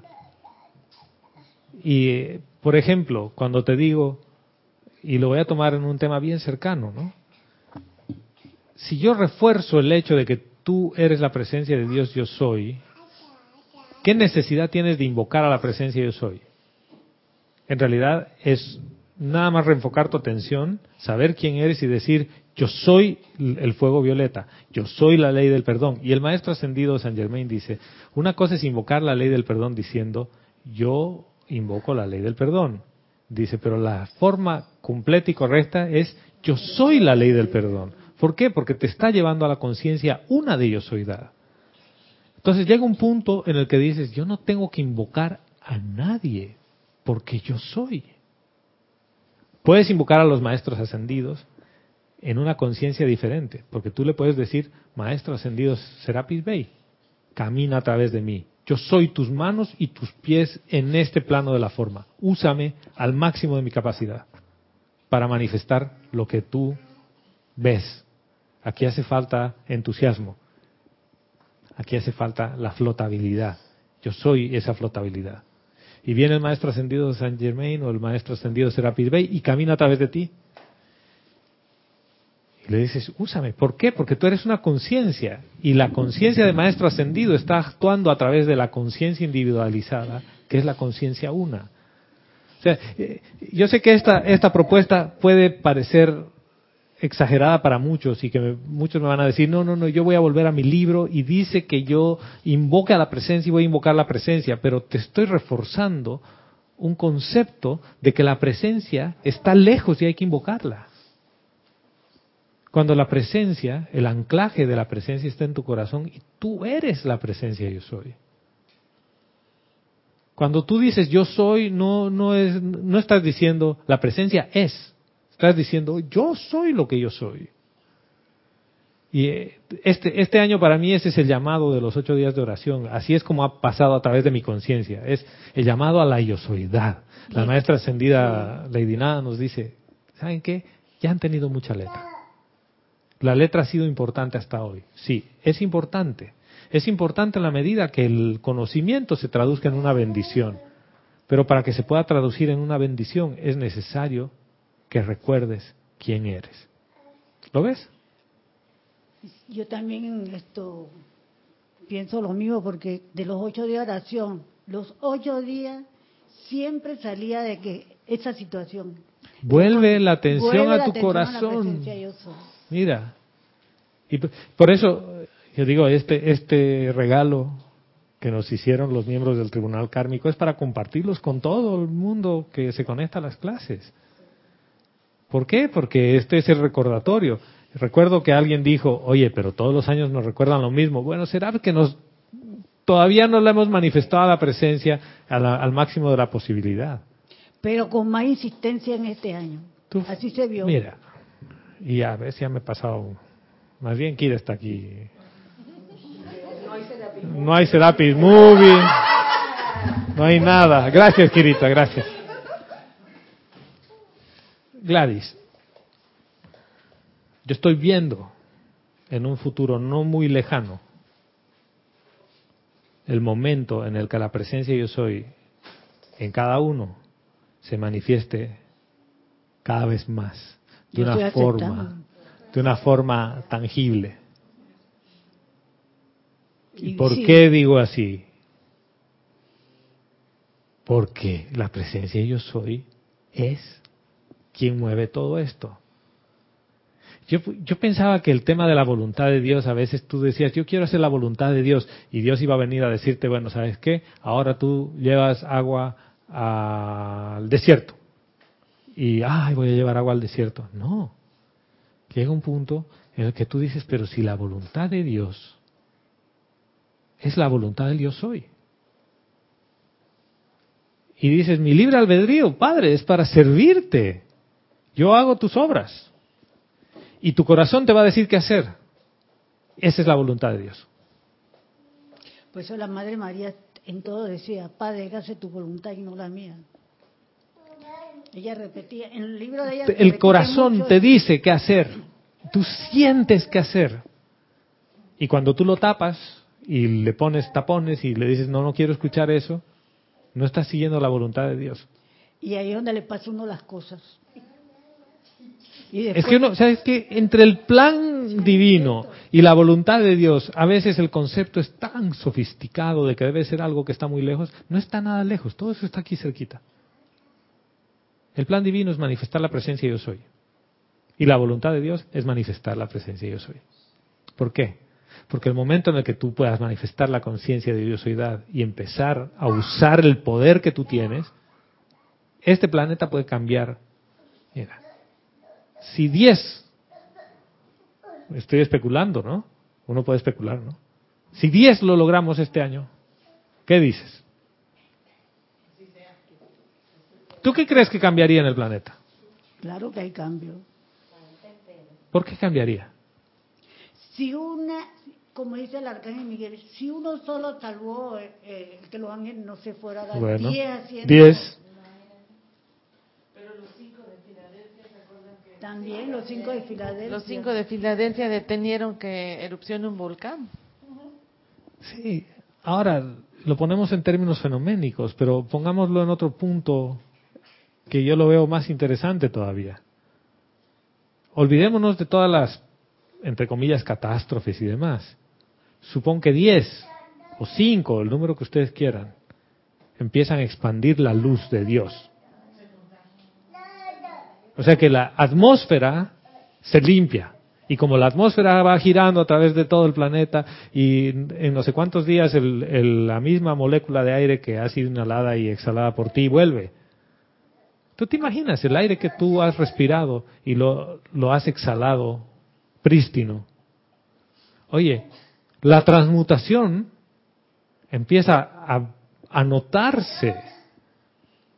O sea, me pueden decir que estoy loco, no, No. importa. ¿Ya? No importa. Pero quizás veo las cosas así tan, tan cerca, tan a la mano, que antes me parecían tan lejos. Y ahora está bastante cerca porque los de aquí, los de Argentina, los de Chile, Uruguay, Uruguay, están haciendo lo imagínate, mismo. México, sí, Ya- de Guatemala, todos los que estamos ya somos conectados. más, ¿no? Tú Ya somos un poquito más. ponte a pensar, Sí. 5, 10 aquí, 5, 10 allá, en cada país. Los 5 de Uruguay, por cierto. ¿No? Los 5 de Montevideo, ¿tú los conoces? Yo sí. Y, Sí. y ¿sabes qué pienso? No creo que hayan querido hacer algo difícil.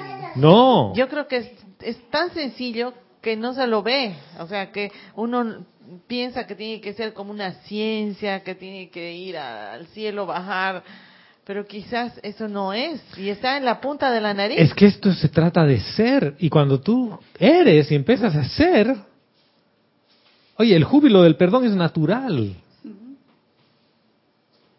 Y todas tus conversaciones empiezan con el amor. Y obviamente no es el amor de decir, ay Gladys, tú que eres tan amorosa. No, no, no. Es un, es un tema de que se siente el amor. Perdón y usted comienza a amar a la persona y digo, wow, ¿desde cuándo la amo así? Es que, ¿sabes qué? Gladys, empiezas a amar toda la vida. Gente que te caía mal. Siento un amor por esa persona. Dices, yo, ¿por qué defiendo? Sí, dices, te- terminas, ¿y por qué defiendo a Nicolás Maduro? ¿Yo por qué lo estoy defendiendo? Porque está dando una oportunidad gigantesca de perdón. ¿Cómo vamos a liberar la vida a punta de amor a través del perdón si no hay nada que perdonar?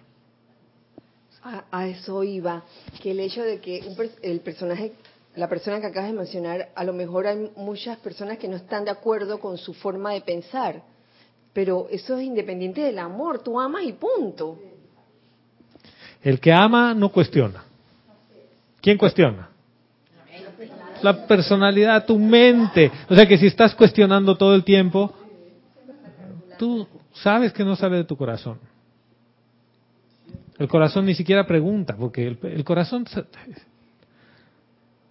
todo es puro ahí adentro. Uno se ocupa y dice, ay, voy a purificar esto, voy a purificar el otro.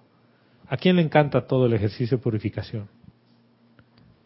¿Tú te imaginas que nada más visualiza que tu llama triple se expande al tamaño de cinco veces tu cuerpo físico? ¿Qué impureza tú crees que se le va a pegar? ¿Ninguna? Por eso el maestro Jesús decía, el mal bien a mí no me encuentra. Sí, entonces la pregunta es, ¿me la paso purificando mis vehículos inferiores y no expando mi llama? No está funcionando. O 100%. más bien invierto el proceso y expando mi llama, expando quien yo soy. Y como proceso de expansión, voy a purificar. Porque voy a encontrar necesario la barrera donde no me puedo expandir es porque hay falta de pureza. Entonces le invito a la señora Estrella y le digo, amada señora Estrella, mira, estas paredes yo creo que no las he podido remover, ayúdame a removerlas y a purificarlas porque necesito expandirme más. Pero no es un tema de que mi llamita así chiquitita y desde mi mente yo trato de purificar. O sea, esto es un tema de que vuelvo al corazón, la llama se expande y llega un punto en el que tiene paredes y dice, oye, ah, ya no me puedo expandir. Ah, ¿por qué? Porque te falta pureza en esto y esto y esto. Porque debes dejar ir tus conceptos mentales sobre la impureza. ¿Por qué sobre la impureza? Ay, ya, ya, yo entraba en otro tema. ¿Por qué debo dejar ir los conceptos sobre la impureza? Porque cuando mi atención está sobre ellos, eso es lo que traigo.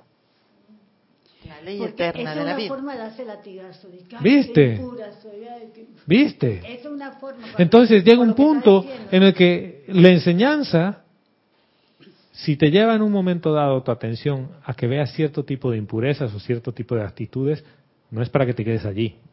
La atención debe ir a tu corazón, a tu yo soy, que lo es todo, que es puro, lleno de amor. Tu corazón tiene todo lo que necesitas, Gladys. Tiene todo el amor, toda la fortaleza, toda la humildad, toda la bondad está ahí, toda la misericordia está ahí. O sea, no necesitas ir a ningún otro lugar y desde tu corazón tú eres toda la bondad y dices, yo soy la bondad.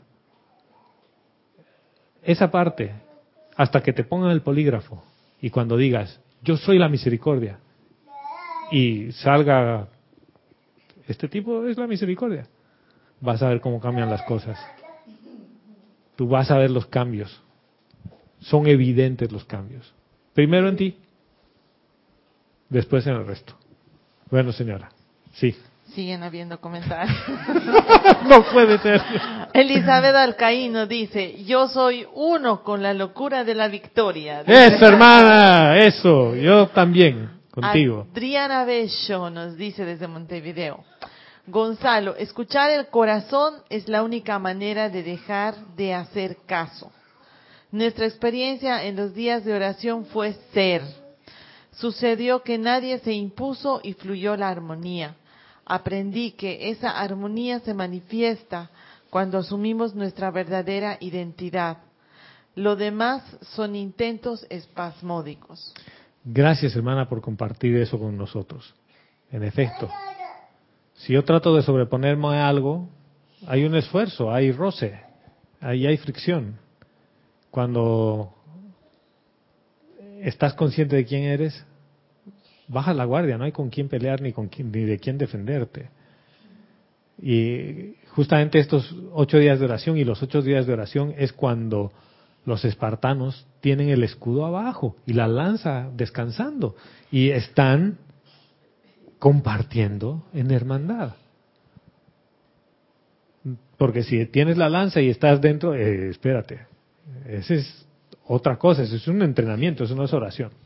Sí, señor. Adriana Carrera nos dice desde Córdoba, hay un cambio de percepción, hay un cambio interno que no se puede explicar y eso es obra del yo soy. Exactamente, hermana. Y a veces uno piensa, el yo soy allá. No, esa es obra de tu verdadero ser, de yo soy lo que yo soy. O sea, que esos cambios empiezas a testiguarlos y tu mente no sabe qué responder. O sea, es como que se queda ¡ah! En blanco así. ¿Nunca les ha pasado que alguna cosa viene y dices, a ver, explícame, y tú? No puedo. ¿Saben a qué me parece eso? A cuando viajas a la altura y estás ahí a cuatro mil y algo metros y no puedes hablar, porque te quedas sin aire. Sube la montaña y, ¿y qué tal? Espérate, bonito. ¿Qué ocurre? Te lleva tan alto que el físico no puede. Esto es, es así, la presencia yo soy lleva tan alto que el mental dice, a estas alturas nunca he llegado. Y no se trata de que diga nada. Se trata del gozo que eso conlleva. Bueno, gracias por por 45 minutos extras de clase. Casi dos horas. Gracias, Kira, por, por permitirnos que no hay Serapis Movie y todo. Pero recuerden, el próximo domingo sí tenemos Serapis Movie y, y transmisión de la llama. ¿Cuál es el movie? Pericles, Príncipe de Tiro, obra de Shakespeare, de William Shakespeare. No de Shakespeareito, no. ¿Se acuerdan de Chespirito, no? Y, y la, y la transmisión de la llama de la ascensión puede comenzar como a las eh, 9 menos 5. Ya. Cinco minutos antes de las 9. Cinco minutos antes de las nueve tenemos la- el servicio de transmisión de la llama de la ascensión. Esta clase o este espacio de clase a las once y media de la mañana, no a las once. Recuerden, solo eso pasa cuando hay servicio de transmisión de la llama. Y a la una, la película, el Serapis Movie. Y será hasta el próximo domingo. Gratitud y amor para todos ustedes y que este 2017, el año del yo soy, sea glorioso. Mil bendiciones.